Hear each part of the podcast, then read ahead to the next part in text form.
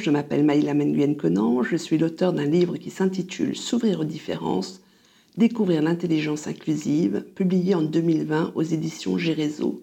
Ce livre est issu de plus de dix ans d'ateliers et de conférences à travers le monde, à la découverte de femmes et d'hommes qui ont voulu apprendre à s'ouvrir à toute forme de différence, quelles que soient les personnes. Complément du livre, j'ai souhaité demander dans ce podcast à des personnes qui ont eu cette expérience des différences, pour elles-mêmes ou pour des collectifs, de nous raconter comment elles avaient fait et quelles leçons, quels bénéfices elles en avaient tirés. Alors, s'ouvrir aux différences, ça te rend plus quoi? Pour nous répondre aujourd'hui, j'ai eu la joie d'accueillir Adjaratou Lawani. Basé au Bénin, Adjaratou est coach de vie, mentor, auteur, conférencière certifié, qui a fait de LinkedIn un terrain de jeu et une plateforme pour faire émerger le leadership africain, un modèle de leadership écologique qui s'exprime selon elle avec ses propres codes.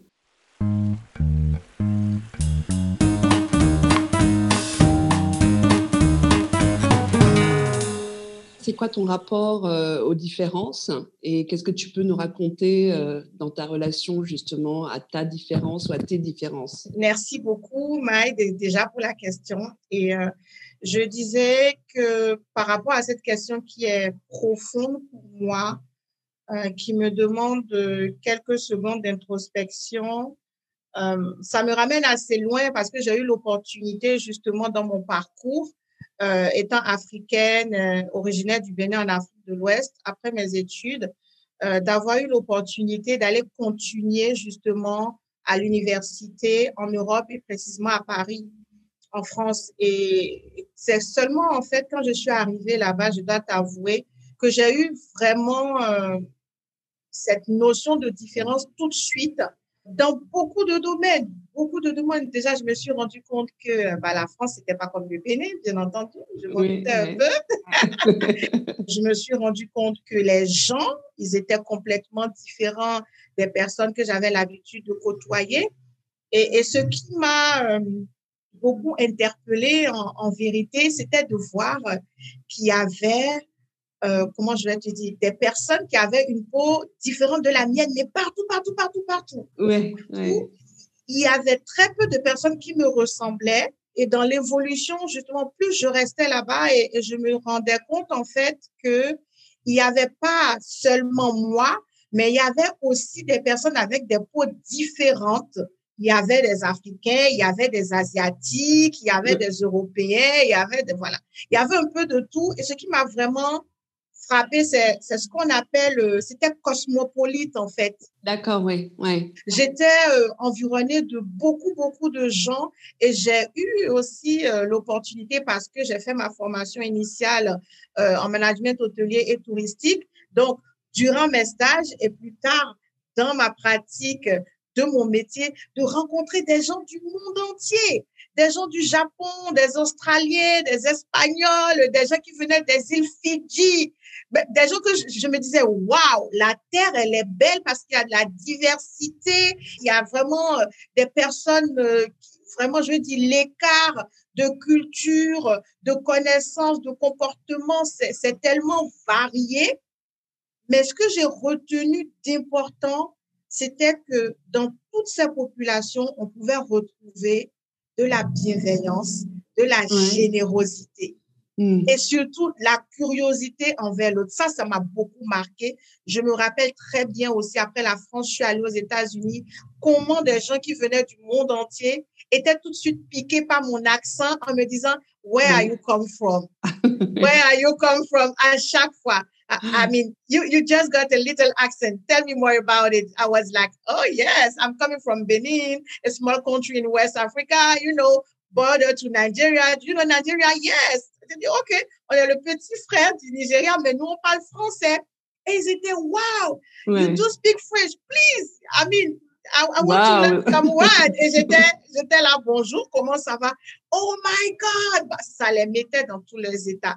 Donc, voilà un peu comment moi je perçois la différence qui est en même temps un pont, un moyen de rentrer en relation avec l'autre parce que j'avais mes autres collègues qui étaient originaires euh, des États-Unis qui étaient là, mais il, y avait moins de curiosité envers eux qu'envers moi.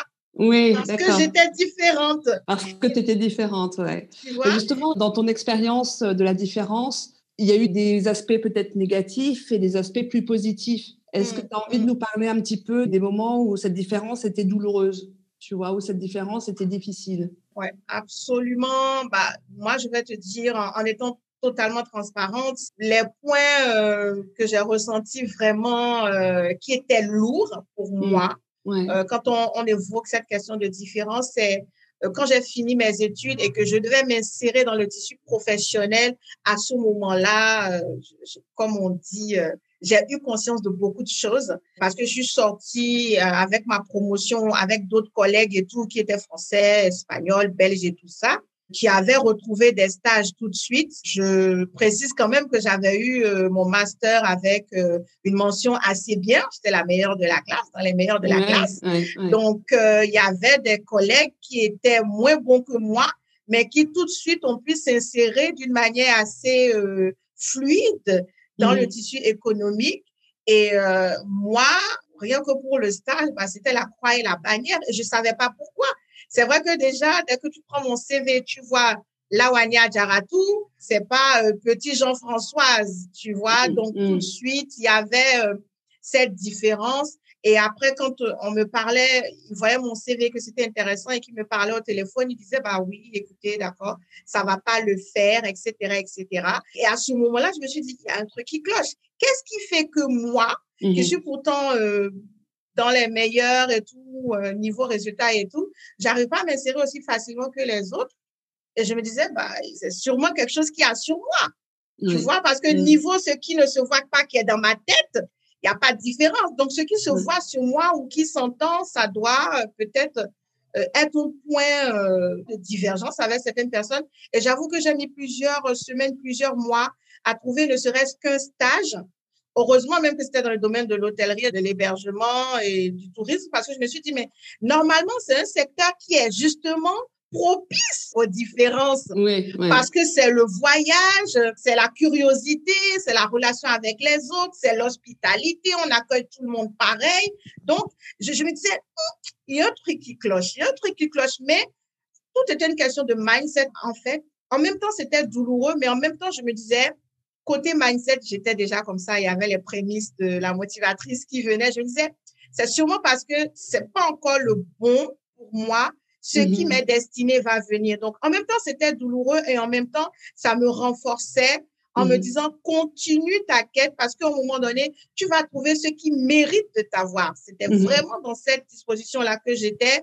Donc, j'ai pas pleuré des nuits entières en baillant mon lit de là en me disant, non, ça y est, c'est fini, je ne peux rien faire. Euh, c'était pas comme ça, mais j'ai vraiment ressenti à ce moment-là un petit pincement au cœur parce que je voyais bien que mes pères, ils n'avaient pas euh, les mêmes euh, challenges que moi. Mm, mm. Et j'ai dit, bah, il y a forcément euh, anguille sous roche. Même après, dans ma pratique, justement, de l'hébergement, tout ça, de l'hospitalité, mm. j'avoue que j'ai vécu des épisodes euh, j'ai eu des clients qui ont été euh, méchants, méchants avec moi, tout simplement parce que j'étais qui j'étais, parce qu'ils trouvaient pas d'arguments concrets à m'opposer bah, ils ont appuyé là où ça fait mal. Euh, mmh. Retournez d'où vous venez. D'ailleurs, vous parlez même pas bien français.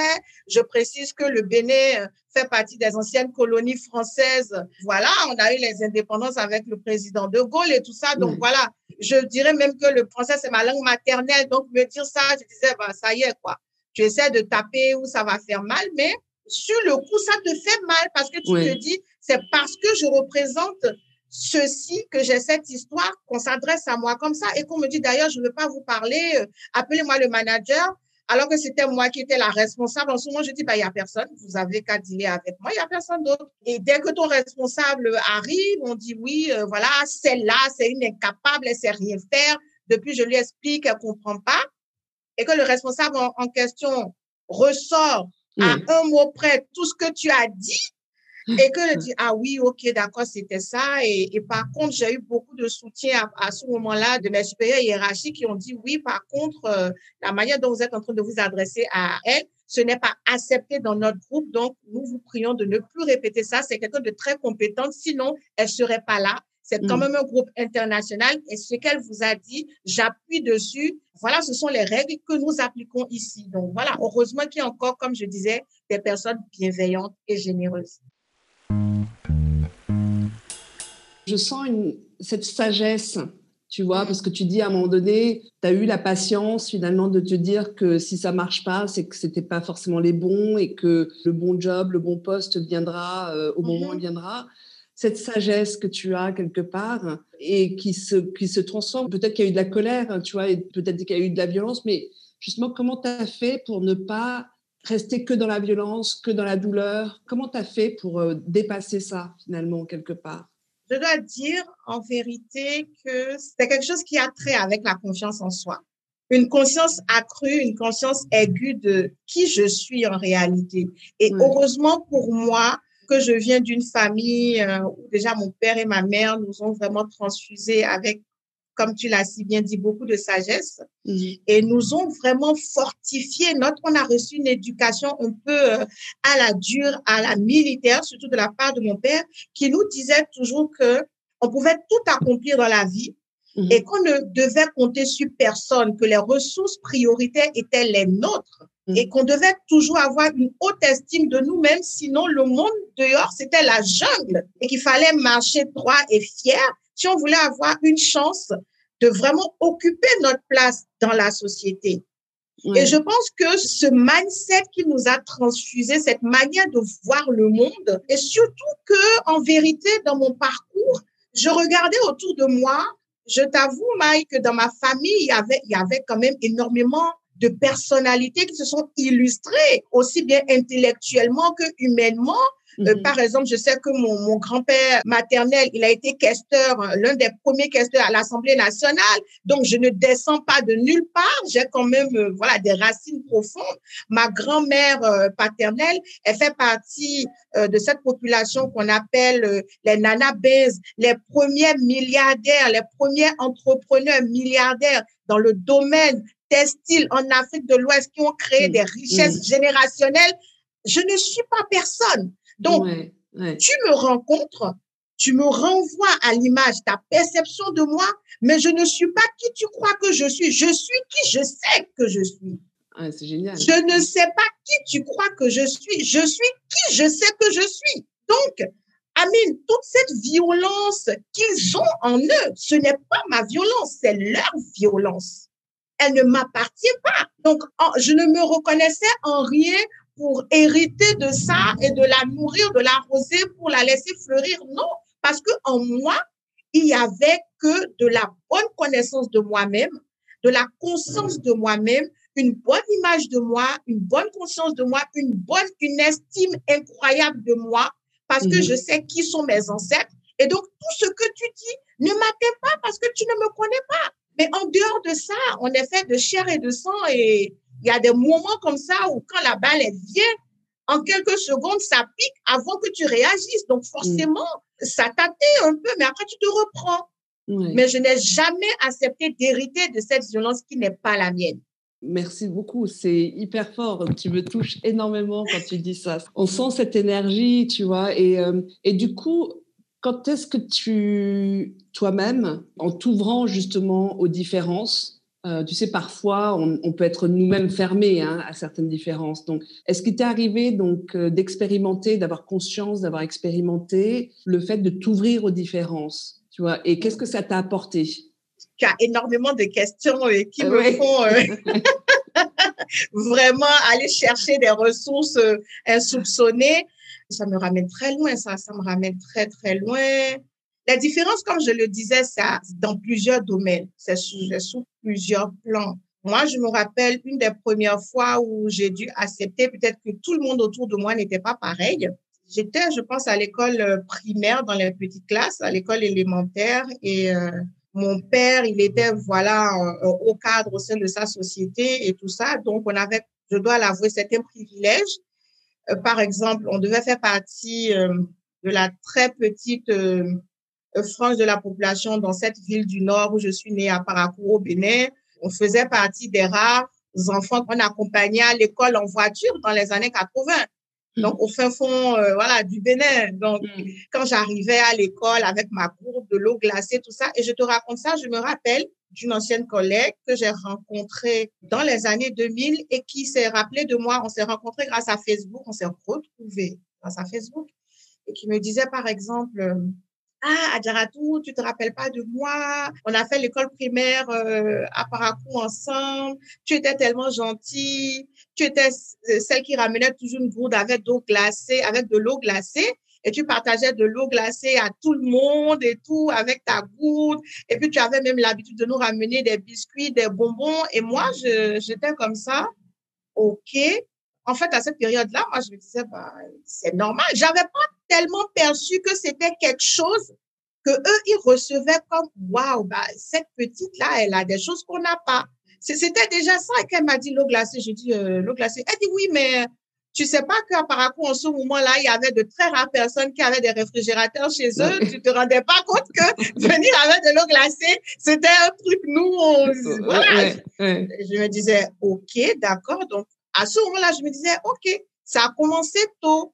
Hmm. Mais après, dans ma vie d'adulte, c'est vrai que les, différences sociales et tout ça, j'ai vraiment euh, repéré ça en grandissant parce que forcément, tu te rends pas compte et euh, dans l'école où tu vas, tu te rends compte qu'il y a des personnes qui sont différentes de toi, qui n'emmènent pas les mêmes petits déjeuners ou des choses comme ça.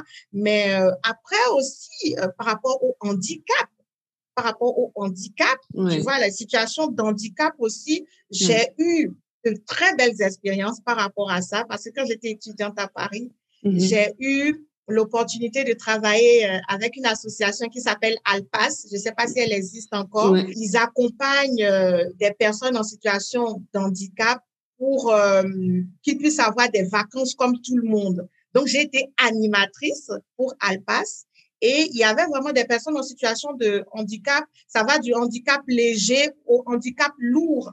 Donc, mmh. on partait euh, dans le sud de la France ou euh, un peu à la montagne euh, quand c'était les vacances d'hiver pendant une semaine, dix jours, deux semaines. Et on était avec, par groupe, deux accompagnateurs et six ou sept personnes en situation de handicap on leur faisait un programme vraiment extraordinaire de visites, de balades, etc.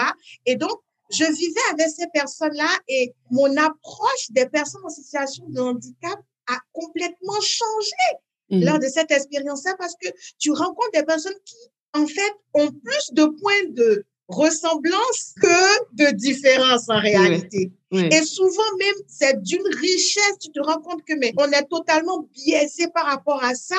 Et mmh. tu te dis, waouh, ce qui fait qu'aujourd'hui, c'est quelque chose de totalement normal avec moi de fréquenter des personnes qui ont des différences. Je me dis, ben, j'ai vécu avec eux, on dormait, on allait même euh, dans des, euh, des campings et tout. On était dans le même mobilo, mais tout ça, on rigolait, on se tapait des barres de rire. Donc, tu te dis, mais ils rient aux éclats comme moi. Donc, finalement, c'est quoi la différence? C'était un truc vraiment, ça m'a énormément enrichi, énormément enrichi, énormément enrichi. Je me remercie moi-même, je, je remercie la Jaratou de ce temps-là, d'avoir eu le courage de faire ce job d'été-là parce que ça m'a tellement enrichi que euh, c'est inestimable. Voilà le rapport que j'ai, euh, tu vois, avec. Des fois, on est fermé parce qu'on ne connaît pas. C'est le manque de connaissances en réalité. Et quand tu n'as pas l'opportunité de te retrouver de plein pied Mm. un proche, une relation de proximité pour étudier, pour expérimenter, bah, tu n'as aucune occasion, en fait, de changer le regard que tu as sur ceci ou sur cela. C'est pour ça mm. que c'est très important de, pendant notre jeunesse, de nous laisser la possibilité d'aller vers des choses qui peut-être nous font peur, mais euh, en fait, il n'y a pas de raison d'avoir peur, c'est parce qu'on ne connaît pas. Mais on devrait explorer euh, à tout âge, finalement. Oui, à tout âge. À, tout, âge. absolument. Je suis bien d'accord avec ça. Je continue d'explorer d'ailleurs. Mais oui, c'est ça. Mais en fait, c'est ça, c'est que tu continues d'explorer et quelque part, j'ai l'impression, si tu veux, toi comme moi, qui avons vécu dans des milieux différents, comme des, des expériences diverses, comme beaucoup d'autres personnes, hein, je trouve que c'est toujours très riche pour nous d'avoir conscience de comment on a fait comment on a fait pour sortir de nous-mêmes, de comment on a fait pour sortir de nos habitudes, de comment on a fait pour sortir de notre cadre de référence, tu vois, de cadre de pensée. Parce que souvent, on a l'impression que c'est très simple. Ça l'est pas forcément. C'est pas évident nécessairement. Et c'est pour ça que je te pose la question, que je te demande de revisiter. Je te remercie vraiment d'avoir revisité ces expériences, euh, ces souvenirs euh, du passé parce que euh, c'est comme ça aussi qu'on peut transmettre. Il me semble qu'on peut aussi transmettre comme ça à d'autres cette ouverture aux différences dans ces expériences euh, négatives et puis positives de la différence, qu'est-ce que tu dirais, toi, si je te demande s'ouvrir aux différences, ça te rend plus quoi ou moins quoi, mais ça te rend, tu vois, s'ouvrir aux différences, ça rend plus quoi? S'ouvrir aux différences, ça rend plus tolérant. Plus tolérant, ouais. Parce mm. qu'on a une meilleure connaissance des choses qui nous entourent. On arrive à mieux se mettre à la place des autres et de se dire, et si c'était moi qu'est-ce que je ferais, comment je réagirais? Et ça, c'est tout simplement parce qu'on a une meilleure connaissance de ce qui se passe de l'autre côté. Parce que tant qu'on n'essaie pas de porter les chaussures de l'autre, on n'a aucune idée. C'est vrai que les émotions, tout ça, c'est difficile hein, à envisager, mais quand on fait cet effort de se rapprocher de l'autre, c'est comme mm. si on a un kilomètre, je fais 500 mètres et tu fais 500 mètres et on se retrouve au milieu. Donc, ça rend tolérant. Ça rend tolérant ça rend moins ignorant, bien entendu. en plus, ça rime. Tolérance et ignorance. Oui. S'ouvrir aux différences, ça rend à 1000% plus tolérant et plus conscient que la différence est une richesse. Il mm-hmm. suffit de regarder autour de nous. Euh, l'univers est fait de, de telle sorte que tout est différent, mais c'est bien organisé, c'est fluide, il y a mhm. la lune, il y a le soleil, il y a les étoiles. Tu vois, il y a la nuit, il y a le jour, il y a des roses, il y a des marguerites, il y a des fleurs de tournesol. Et tout ça, ça fait un beau bouquet. Il y a la mer, bien entendu, mais aussi la montagne. Donc, il y a des peuples de mer et des peuples de montagne. Il y a des peuples de vallée, il y a des peuples dans le désert. Et tout ça, c'est beau. C'est beau. Donc, ça te rend plus tolérant et tu te dis, waouh, en fait, ce qui est différent, c'est pour m'obliger à être curieux, à aller vers l'autre et à découvrir. Ça mm. développe la curiosité et ça rend moins ignorant. J'ai envie de citer cette phrase qui est culturelle, qui est religieuse, qui est tout ce qu'on veut, mais c'est de la sagesse. Mm-hmm. Mon peuple meurt faute de connaissance. Osée 4.4, c'est dans la Bible. Et la connaissance à tous les niveaux, elle est nécessaire plus on connaît, mieux on est ouvert, mieux on comprend. Merci. C'est formidable. Vraiment, merci énormément. Tu es incroyable. Comment est-ce que, je vais terminer par cette question-là, euh, comment est-ce que euh, la différence, tu l'utilises ou comment tu la rencontres dans ton activité professionnelle aujourd'hui? Comment tu l'exploites tu vois? Mhm. J'ai envie de te dire, je l'exploite euh, autant que possible à son plein potentiel parce que tout simplement, j'ai bien conscience que moi, Adjaratou, je suis différente. Mhm. Je sais qu'en tant que mhm. personne, je suis unique, j'ai des talents uniques, j'ai un parcours unique et c'est cette unicité qui est intéressante. C'est ça que je peux apporter à l'autre. Mm. Je ne peux apporter à l'autre que ce qu'il ne connaît pas, tu vois? Donc, ce parcours que j'ai, ces expériences vécues dont j'ai partagé une infime partie avec toi aujourd'hui, ce sont mm. des expériences que je peux mettre au service d'autres personnes qui sont différentes parce qu'elles n'ont pas eu l'opportunité de vivre ça pour grandir. C'est déjà ça. Parce que, bien entendu, moi, je suis coach motivatrice, donc développement personnel, il y a beaucoup d'empirisme dans cette histoire-là, mhm. tu vois. Et après, ce sont des outils, donc parce que j'ai vécu, j'ai envie de dire, mille et une vies déjà, tu vois. C'est un parcours initiatique et ça m'aide énormément. J'ai vécu énormément de situations et cette capacité-là, de me mettre à la place des autres, j'apporte ça dans mes, mm. dans mes accompagnements. Et je dis aux gens, bah, écoutez, allez chercher au plus profond de vous. C'est sûr que vous allez trouver un soleil qui brille. Même mm. si pour l'instant, vous levez la tête et que vous voyez un gros nuage noir, soyez sûr qu'il y a un soleil qui est caché derrière. Dès que le nuage va se dissiper, il y a un beau soleil qui brille, mais il faut que vous alliez le chercher. Et c'est la différence aussi de, comme je te disais, de connaissances. Par exemple, j'aide beaucoup d'entrepreneurs à développer leur business. Le premier réseau social qu'est LinkedIn, c'est d'ailleurs là qu'on a eu l'occasion de, se rencontrer toutes les deux.